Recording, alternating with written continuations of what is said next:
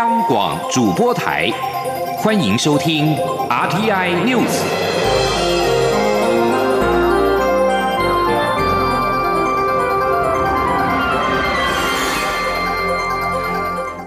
各位好，欢迎收听这节央广主播台提供给您的 RTI News，我是陈子华。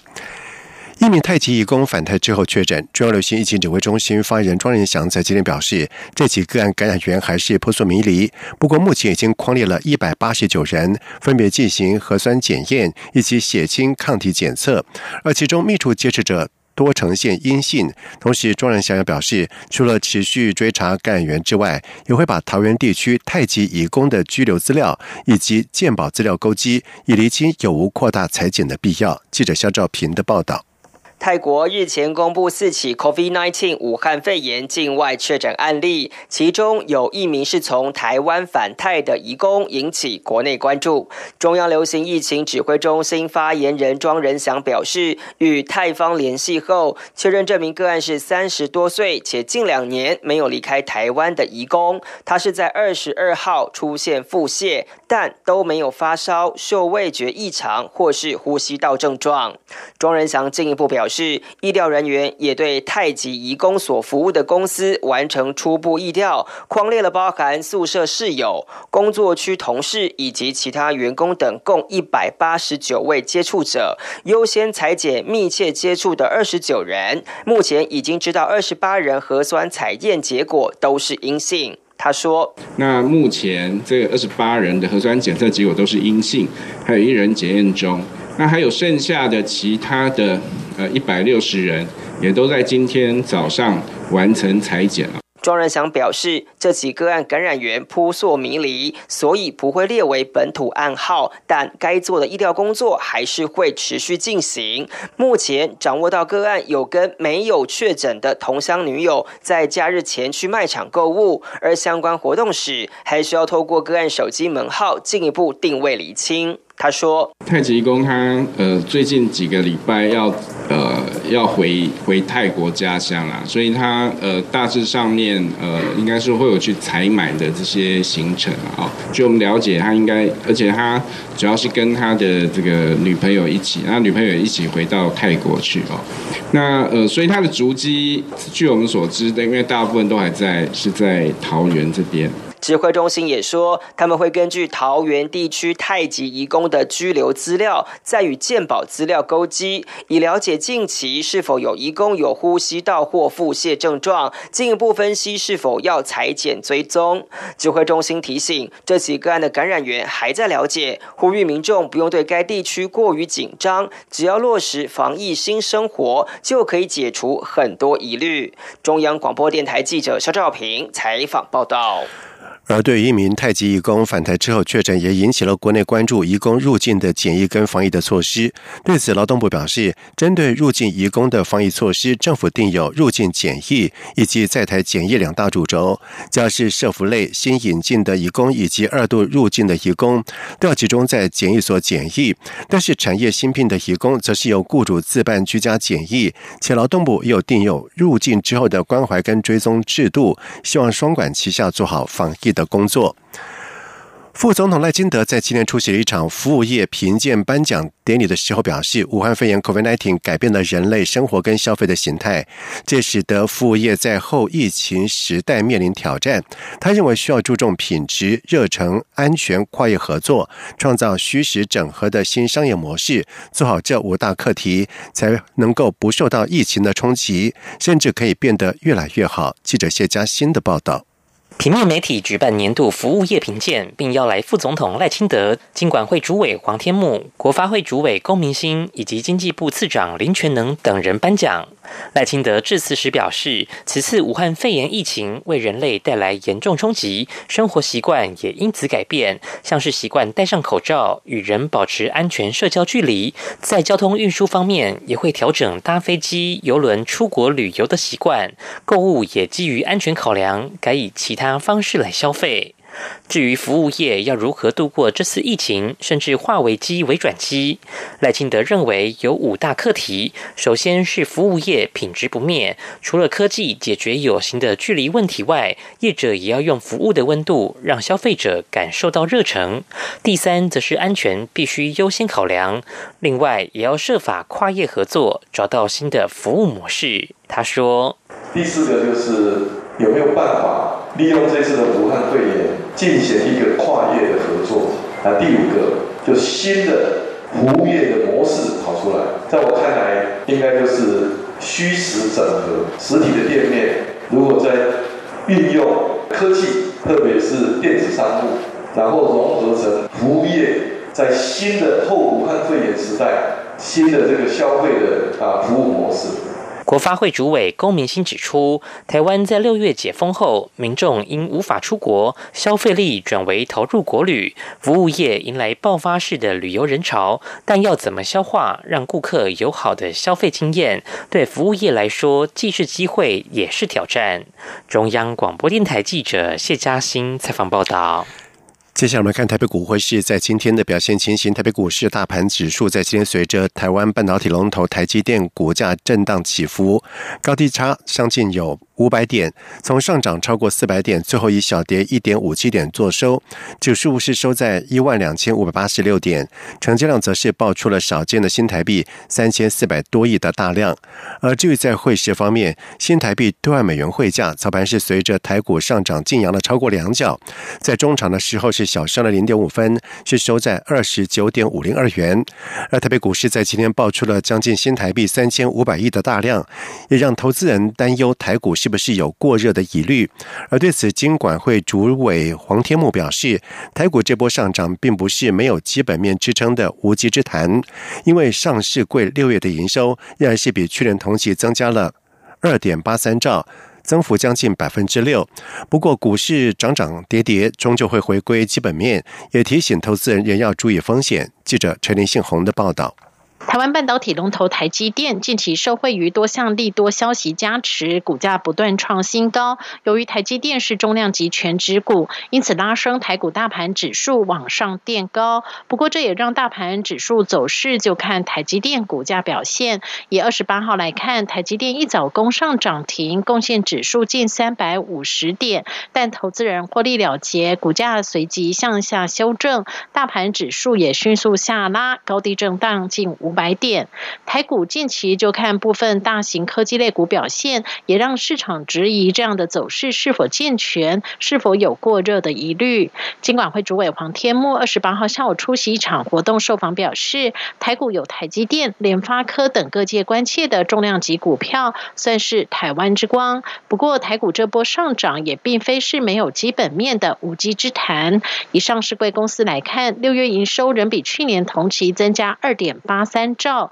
增幅近百分之六，且比五月增加超过百分之七，显示疫情期间台湾上市贵公司仍有获利，基本面也还不错。不过股市涨涨跌跌，最后回归基本面，提醒投资人仍应该注意风险。黄天木说：“我觉得。”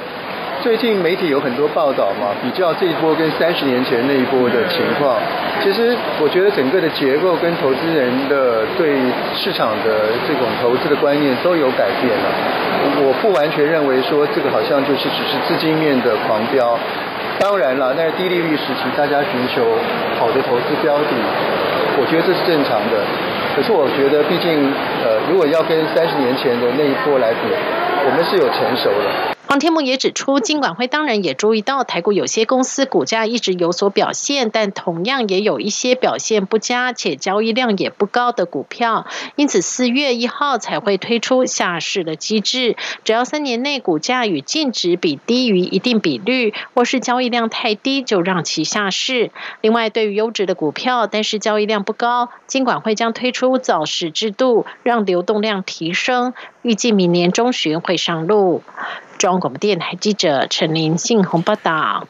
公示筹设国际影音平台，引发了政府有意做大外宣的争议。而对此，行政长苏贞昌在今天表示，各国都有国际频道，让世界更了解自己，台湾也可以有自己的发声管道。苏贞昌强调，绝对尊重公示直播内容的独立性，政府懂得分际。记者王维婷的报道。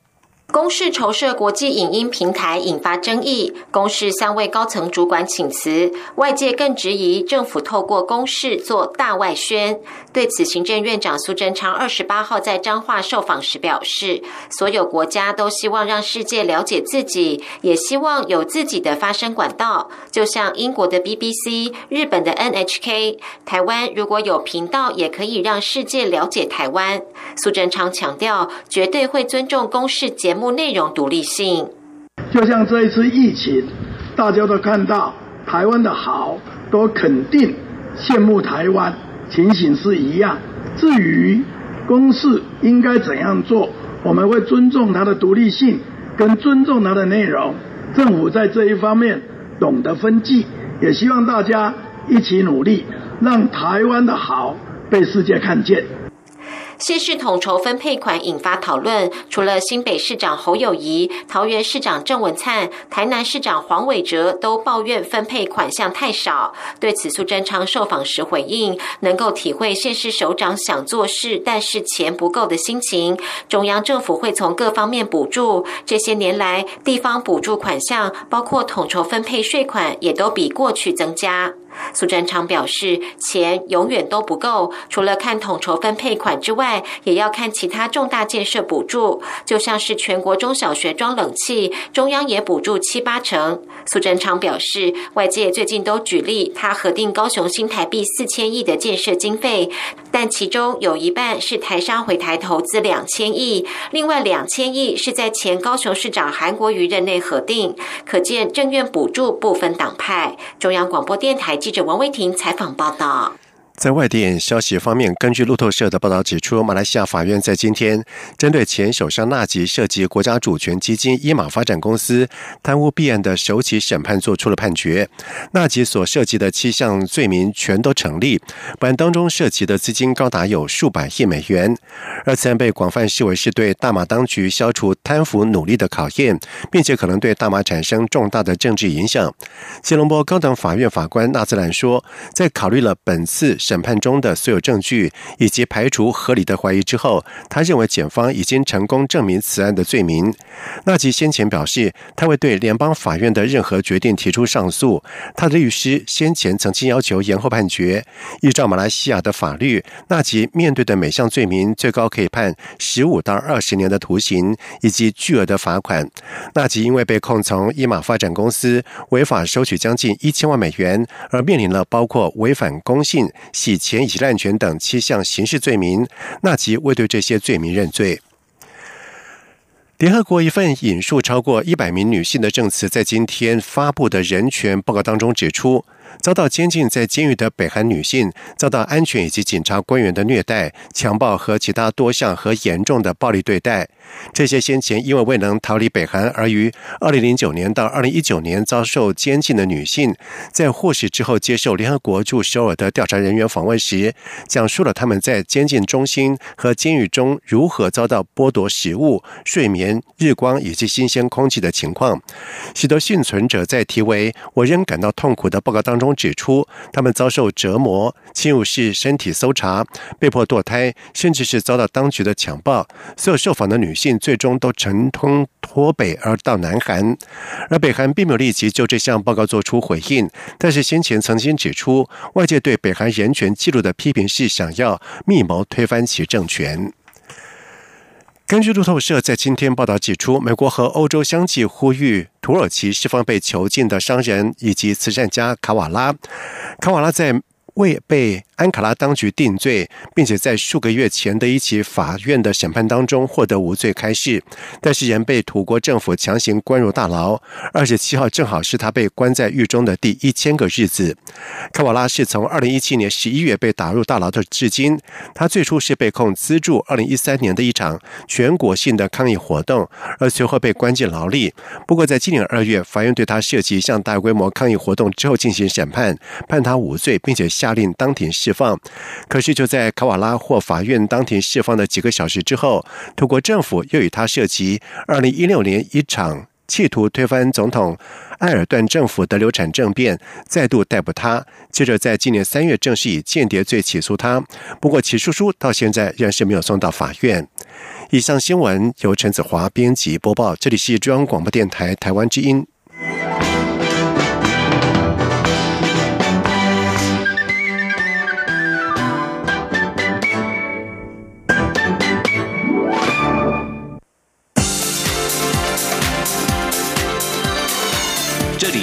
中央广播电台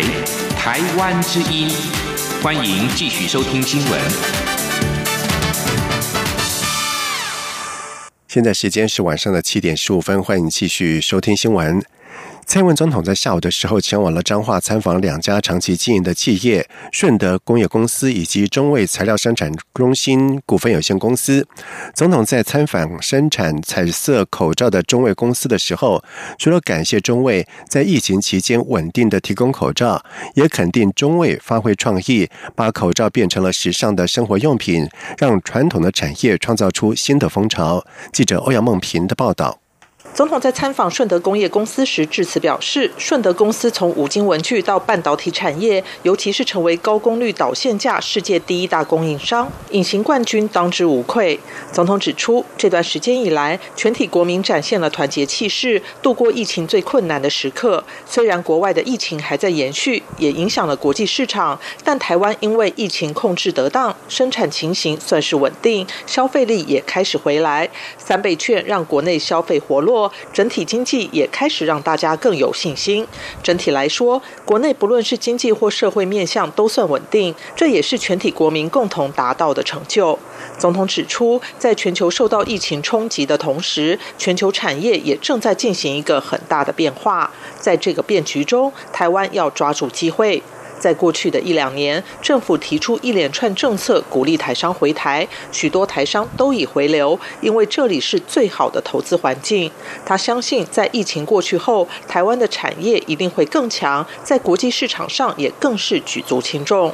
总统随后前往生产彩色口罩的中卫材料生产中心股份有限公司，他透露要来中卫参访，幕僚们都很兴奋，因为在台北买中卫的口罩是件非常困难的事，上架没多久就卖完，大家也都在网络上抢购。他肯定中卫将口罩变成时尚的生活用品，这个创意值得骄傲。他说：“令人令人感到这种非常的骄傲，就是说你可以，即便在疫情期间，大家必须要戴口罩的情况，居然还能产生时尚。我们刚才听了简报，真的很惊艳哈。”总统也肯定中卫公司从 B to B 转为 B to C，走入人群，让传统产业创造出新的风潮，真的不简单。他也感谢中卫公司在疫情开始时稳定提供口罩，对社会安定有非常重要的贡献。总统并进一步指出，中卫公司也替医疗人员准备外科绑带口罩，让外科医疗人员的口罩能够供应无余，这对整体防疫来说非常重要。中央广播电台记者欧阳梦平采访报道。另外，蔡英文总统在日前的时候在脸书贴文表示，他的三倍券还剩下七百块，请大家建议他该怎么样来使用比较好。而蔡总统在今天到彰化参访的时候，在泡芙店以及肯纳尔烘牌坊花掉了最后的七百块。总统表示，世界各地疫情仍然是相当的严峻，台湾相对稳定，是国民配合政府防疫政策共同打拼的成果。因应废考监等修宪的议题，总统府、民进党政策会以及立法院党团筹组修宪平台，党中央将在八月开始举办公听会，讨论修宪的相关配套。民进党立院党团书记长钟嘉宾在今天表示，等立法院修宪委员会成立之后，党团也会成立相对应的政策小组，启动废考监、下修十八岁公民权等修宪案的讨论，也会尽可能会整出党版，期盼修宪有所进展。记者刘玉秋的报道。立法院下个会期将成立修宪委员会，启动修宪工程。而总统府、民进党政策会、立法院党团筹组修宪平台，由总统府副秘书长李俊毅负责，将启动修宪相关配套讨论。民进党团书记长钟嘉宾表示，目前党内已有立委提出废考监、下修十八岁公民权的修宪案，未来或许还会有下修修宪门槛等其他修宪案出炉。依照过去修法的例子，会会整出党团的修宪版本，待立法院修宪委员会成立后，民进党团也会成立相对应的政策小组，启动修宪案的讨论。照我们过去的修法的例子，那是一个通则，尽可能会有个党团版，党团版是常态，没有党团版是例外。这个因为还是要由院长。市院长召集朝野协商，来推推动成立修宪委员会，作为一个参考的提成嘛。据了解，由于府院党修宪平台以立院党团为主，但党团的小组目前还未成立，因此先由民进党政策会与智库加上李俊毅组成的平台，于八月开始找专家学者举行公听会或座谈会，讨论修宪议题。民进党内人士指出，目前还在草拟初步的公听会提纲与邀请名单，对于较有共识的十八岁公民权、被考监的修宪配套，会先进行讨论，其他各种可能的修宪题目，也都会尽可能纳入沟通。至于国民党内目前对废考监没有共识，将不提出修宪党版，甚至将加码提出恢复阁魁同意权等较有争议的修宪提案，恐造成修宪卡关。党内人士表示，民进党内会先凝聚共识，也会就不同剧本进行沙盘推演，盘整出不同的版本跟方案。而公听会的形式目前还未确定。中央广播电台记者刘秋采访报道。而立法院将成立修宪委员会，修宪工程势在必行。国民党团总召林维洲带头冲，主张废考监，党内出现了杂音。党中央希望先做好党内的沟通，重点是不该将修宪局限在废考监，而应该思考如何解决总统扩权的问题。国民党智库在近期也将举办修宪论坛，来听取专家学者的意见。体育署加码推出了每张额度新台币五百元的动资券，在今天公开抽出了中奖者，共有超过六百九十八万多名的民众登记，有四位运动选手以投掷飞镖的方式取得了十六组的乱数种子，在进行电脑随机抽签，而中奖者在二十九号的上午十点之前将以手机简讯通知，再加上动资券网站领取 QR Code 电子票券就可以了。记者郑祥云、江昭伦的报道。体育署加码新台币二十亿，发放四百万份，每张新台币六百元的动资券。二十八号下午以直播方式公开抽签，共有六百九十八万七千两百六十三人符合抽签资格，中奖率约百分之五十七。不过抽签方式并非如同无画布的一棒券一样抽出身份证末码幸运数字，而是邀请已经取得东京奥运参赛资格的射击选手吕少全、桌球郑怡静、拳击陈念琴、游泳王冠宏，先是以投掷飞镖的方式，每人各投掷两次，得到八个两位数字号码，产出一组十六位数字的乱码数字组合：零一、二一、一四、零六、零四、一五、零七、零六，再经由电脑抽签程序随机抽出四百万个中奖者。之所以采取这样的抽签方式，体育署代理署长林腾蛟解释，一方券的中奖几率约七成，但东资券有超过六百九十八万人登记，却只发放四百万份，中奖率还不到六成。若以身份证末码方式抽签，可能有一半人抽不到。因此，在政务委员唐凤的建议下，才会采取全体进行乱码抽签的方式，抽出幸运儿。如果我们是采用身份证末码的方式来进行这个抽签，但将近呢会有一半。的啊，超过一半的民众呢会中箭，但是一样的会有超过一半的民众啊不会中箭，所以我们还是采用啊，那么以全体的啊不合资格的这个民众哈，那么全体来进行乱数的抽抽签。对于每一个民众来讲，他的抽签几率都是一样的，那也不至于会集中在啊部分的身份证末码上面。不过林腾蛟也说，虽然身份证末码零到九的中奖几率差不多，但由于部分民众会刻意避开尾数为四的数字，认为不吉祥，因此相比之下，身份证尾数为四的民众中奖率会比较低。至于中奖者要如何得知自己中奖，体育署表示。中奖者会在二十九号上午十点前以手机简讯通知，若民众未获简讯通知，可上动资网查询抽签结果。中奖者从七月三十号起可上动资网领取 QR Code 电子票券，身份证末码双号者可在三十号上午十点到晚上十二点期间领取，身份证末码单号者可在三十一号上网领取。八月一号到十二月三十一号，全部号码都可领取。领取到动资券的民众可前往有在动资网上登录的店家消费抵用，使用期限自今年八月一号到十二月三十一号为止。中国面台记者小云江昭伦台北采访报道。日本政府在今天对南韩一座显然在描绘日本首相安倍晋三对着一名慰安妇下跪鞠躬的雕像表示愤怒。慰安妇是指在二次大战时被日本强征为军人提供性服务的女性。日本内阁官房长官菅义伟表示，如果有关在某处乡村植物园展示的这座雕像报道为真，这将是一项无法原谅的违反国际协定的行为。慰安妇议题以及幸存的受难的妇女是否已获得适当的？补偿长期以来一直是日韩两国关系的晋级，而慰安妇包括了许多台湾和朝鲜女性，他们在二战时以及二战前被强迫成为军妓。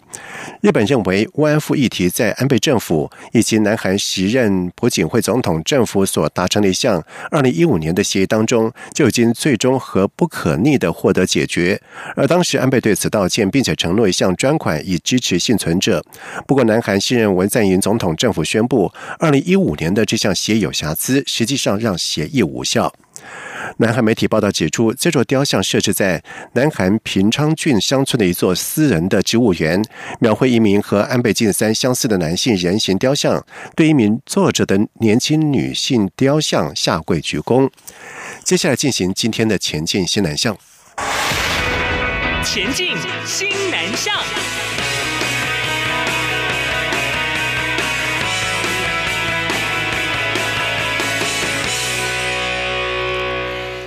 中央广播电台在今天首度以视讯的方式举办了印尼语听友会，共有近百名在印尼以及台湾的听众专程上线参加。而适逢中央电台即将欢度九十二岁的生日，现场也准备了十六寸的大蛋糕。台印两地的听众也齐唱印尼语版的生日快乐歌，场面是相当热闹。央广董事长陆平说：“台湾近三十年有了许多的印尼朋友，对台湾各方面的贡献非常大，台湾人很感激。”记者陈国维的报道。